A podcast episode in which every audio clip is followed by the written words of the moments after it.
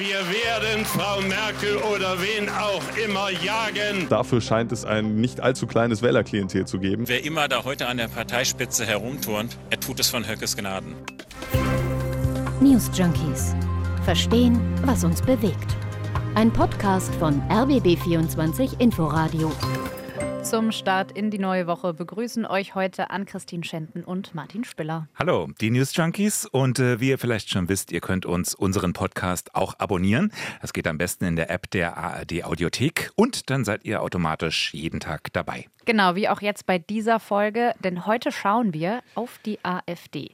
Die feiert nämlich Jahrestag, den 10. der Gründung muss man sich jetzt nicht unbedingt darüber mhm. freuen. Und man muss natürlich auch ehrlicherweise sagen, vor zehn Jahren, dass es mal so weit kommt, das hätte damals wahrscheinlich nicht jeder erwartet.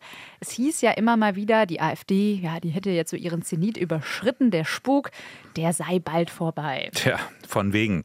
Die AfD, die sitzt in fast allen Landesparlamenten und im Bundestag. Und wenig deutet darauf hin, dass sich das in nächster Zeit ändern könnte. Warum? Klären wir für euch. Es geschah im Gemeindesaal von Oberursel im Taunus. Heute vor zehn Jahren.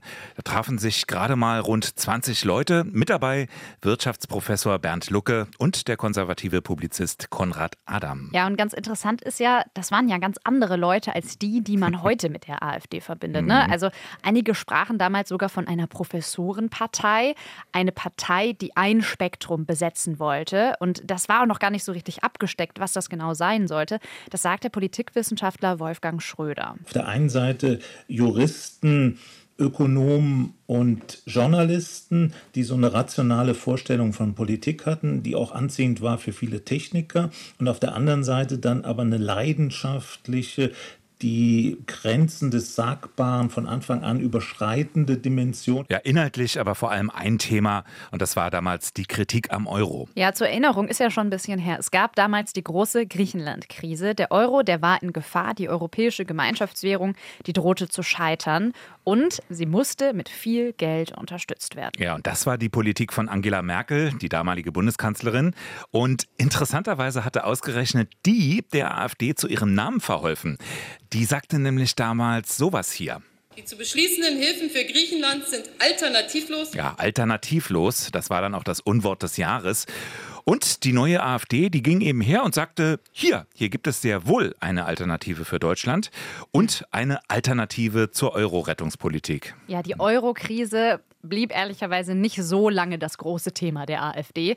Denn das mit der Euro-Krise, das schien dann doch relativ schnell gemeistert mhm. und die AfD-Wahlergebnisse, die ging nach einigen Achtungserfolgen dann auch eher wieder zurück. Und da mutmaßten plötzlich viele Beobachter, naja, die AfD, das ist halt so eine vorübergehende Erscheinung, wie früher zum Beispiel mal in den 80ern die Republikaner. Aber dann 2015 die Flüchtlingskrise und schon hatte die AfD ihr eigentliches Kernthema gefunden.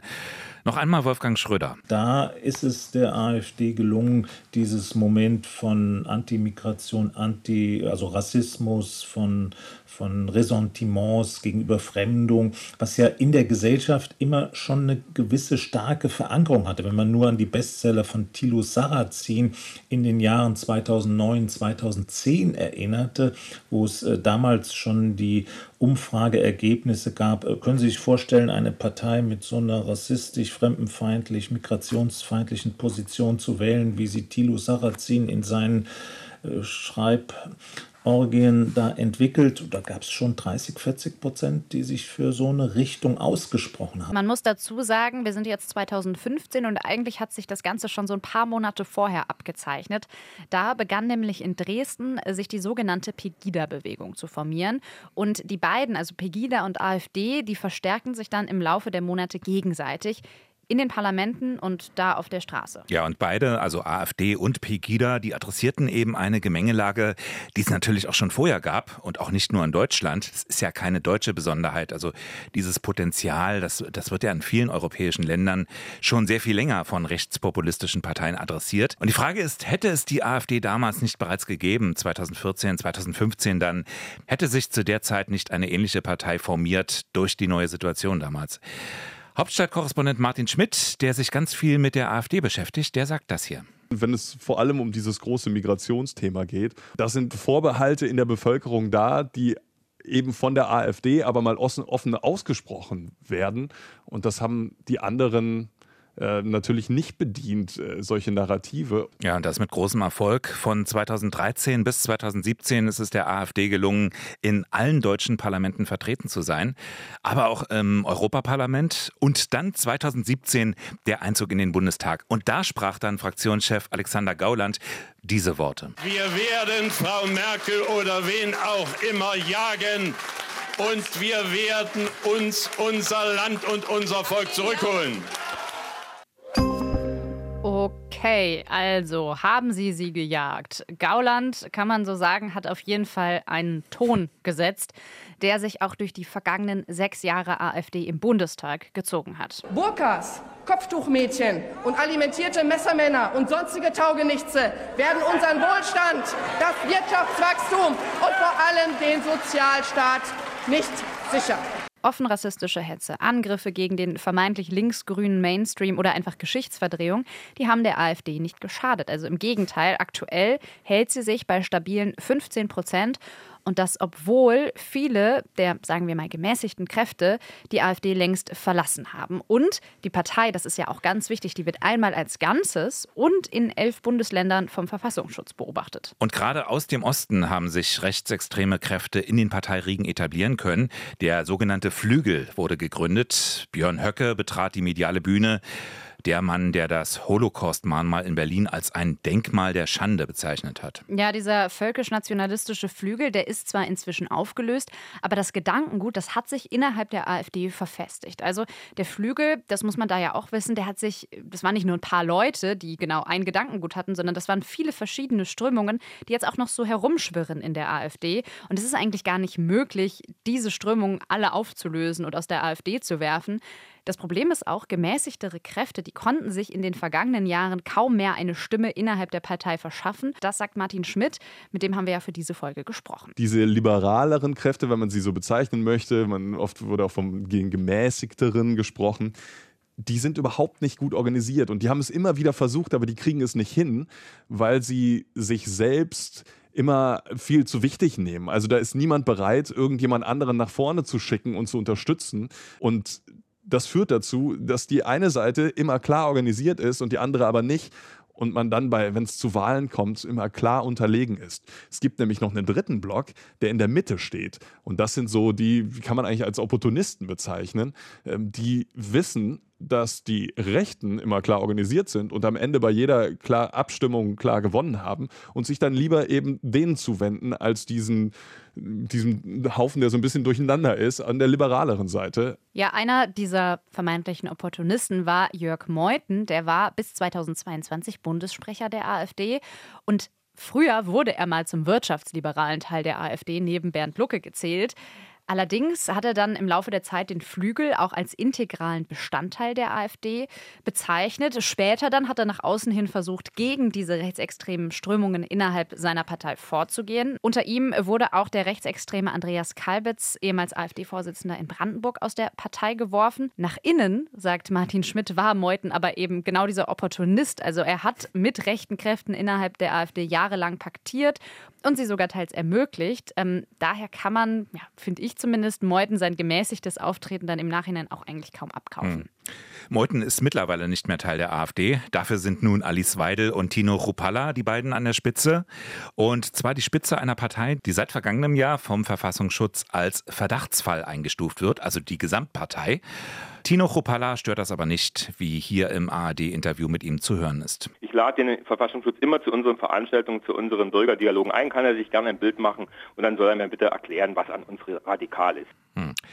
Die AfD, die konzentriert sich gerade sehr auf die Energiekrise, die Inflation oder der russische Angriffskrieg, der wird auch nicht unbedingt verurteilt, gemeinsam mit einigen Stimmen bei den Linken. Also einige in der Partei, in der AfD, die geben sich weiterhin ziemlich russlandfreundlich. Mhm. Allerdings gibt es auch durchaus Kräfte innerhalb der AfD, die dann wiederum solche Aussagen ablehnen. Aber ja, zehn Jahre nach der Gründung der AfD kann man sagen, diese AfD ist eine etablierte Partei geworden. Die AfD, die hat auch offenbart, wo sie steht, nämlich rechts außen. Also, die bürgerliche Fassade, die ist längst weg. Genauso wie die drei Gründungsvorsitzenden Bernd Lucke, Konrad Adam und Frauke Petri. Mhm. Lucke übrigens 2019 äh, wurde in einem Gespräch mit der Zeit gefragt, ob er die Partei gegründet hätte, wenn er gewusst hätte, was daraus werde. Und seine Antwort, nein, ganz eindeutig nein die sei eine latent fremdenfeindliche deutschnationale Partei mit rechtsradikalen Einsprengseln. Ja, rechtsradikale Einsprengsel. Andere sehen allerdings längst eine in weiten Teilen rechtsextreme Partei.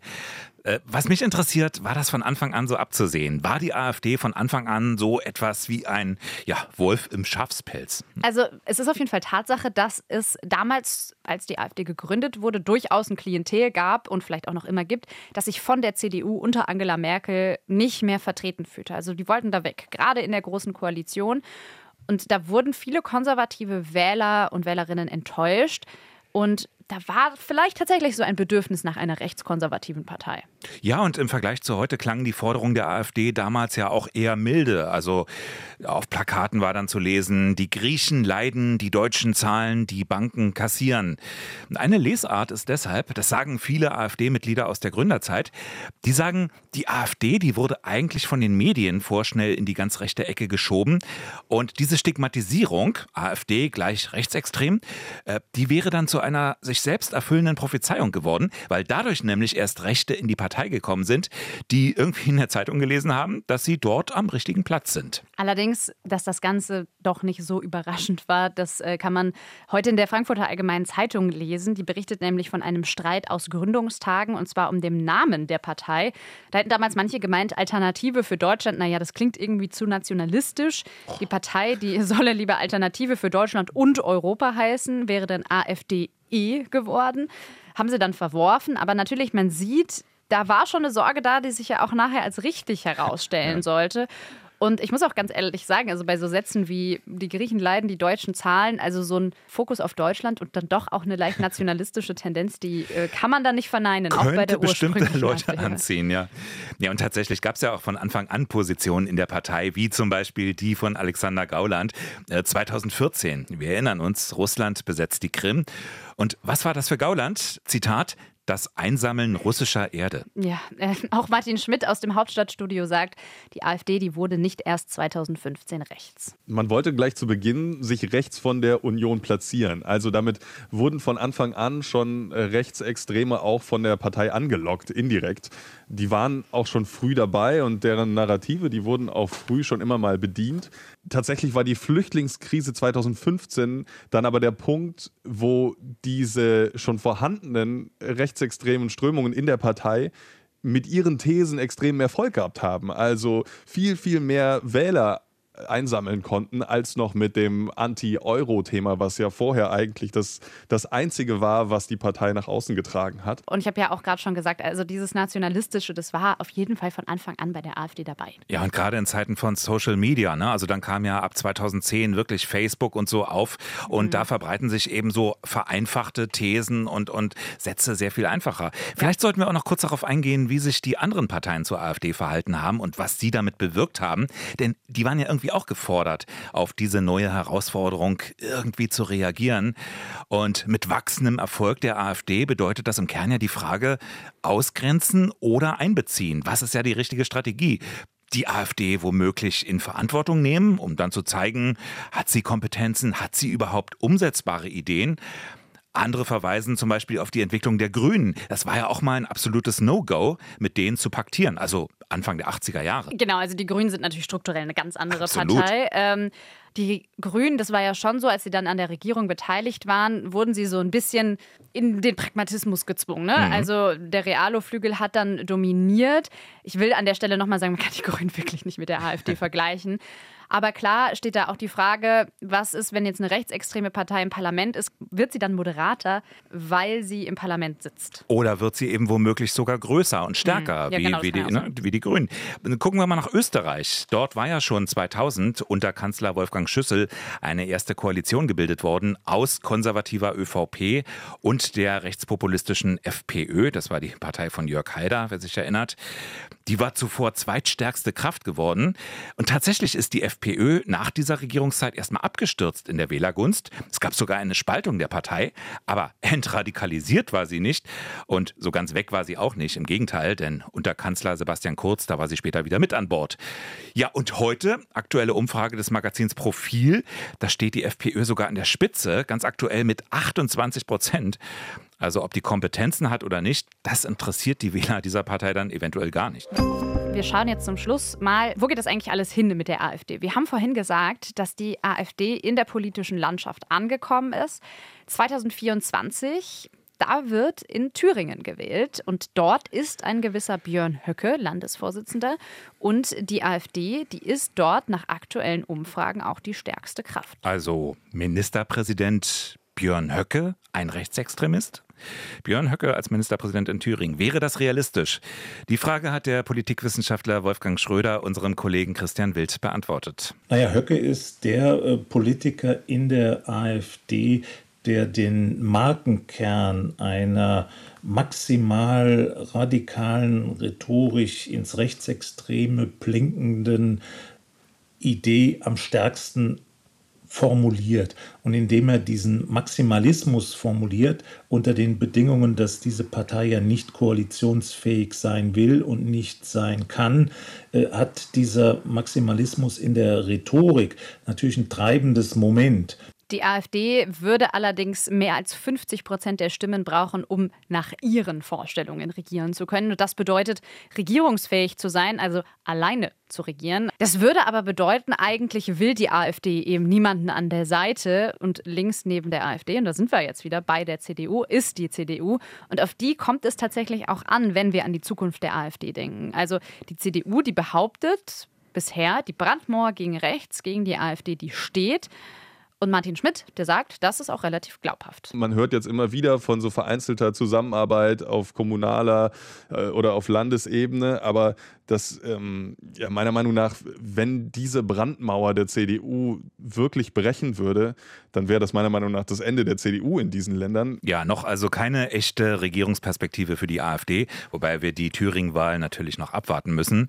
In Europa aber, da sehen wir schon lange, dass die rechten Parteien auf dem Vormarsch sind. Genau vor einer Woche hatten wir hier eine News Junkies eine Ausgabe zu 100 Tagen Meloni in Italien, die ja mit einer postfaschistischen Partei die Regierung stellt. Martin Schmidt sagt aber, ein derartiges Potenzial, das hat die AfD noch nicht. Sie werden tatsächlich sehr kritisch beäugt, auch auf europäischer Ebene. Das Schrille, das Letzte, was mir da einfällt, war nach dem Tod von dem EU-Parlamentspräsidenten David Sassoli. Da hatte der AfD-Europaabgeordnete Nikolaus Fest in einer WhatsApp-Gruppe geschrieben, endlich ist dieses Dreckschwein weg.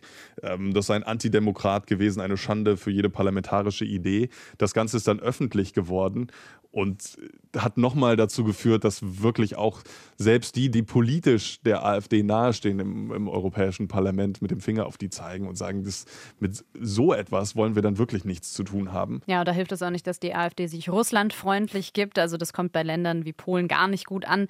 Klar ist aber, wir haben es eben schon gesagt, auf Bundesebene ist die AfD in den vergangenen zehn Jahren immer weiter nach rechts gerückt und sie kann stabil hohe Umfragewerte erzielen, trotz Beobachtung durch den Verfassungsschutz. Das waren die News Junkies für heute. Wir hören uns morgen wieder. Und bis dahin der kleine Reminder: Lasst uns gerne ein Abo da in der App der ARD Audiothek. Tschüss, bis morgen. Ciao. News Junkies. Verstehen, was uns bewegt. Ein Podcast von RBB24 Inforadio. Wir lieben das Warum.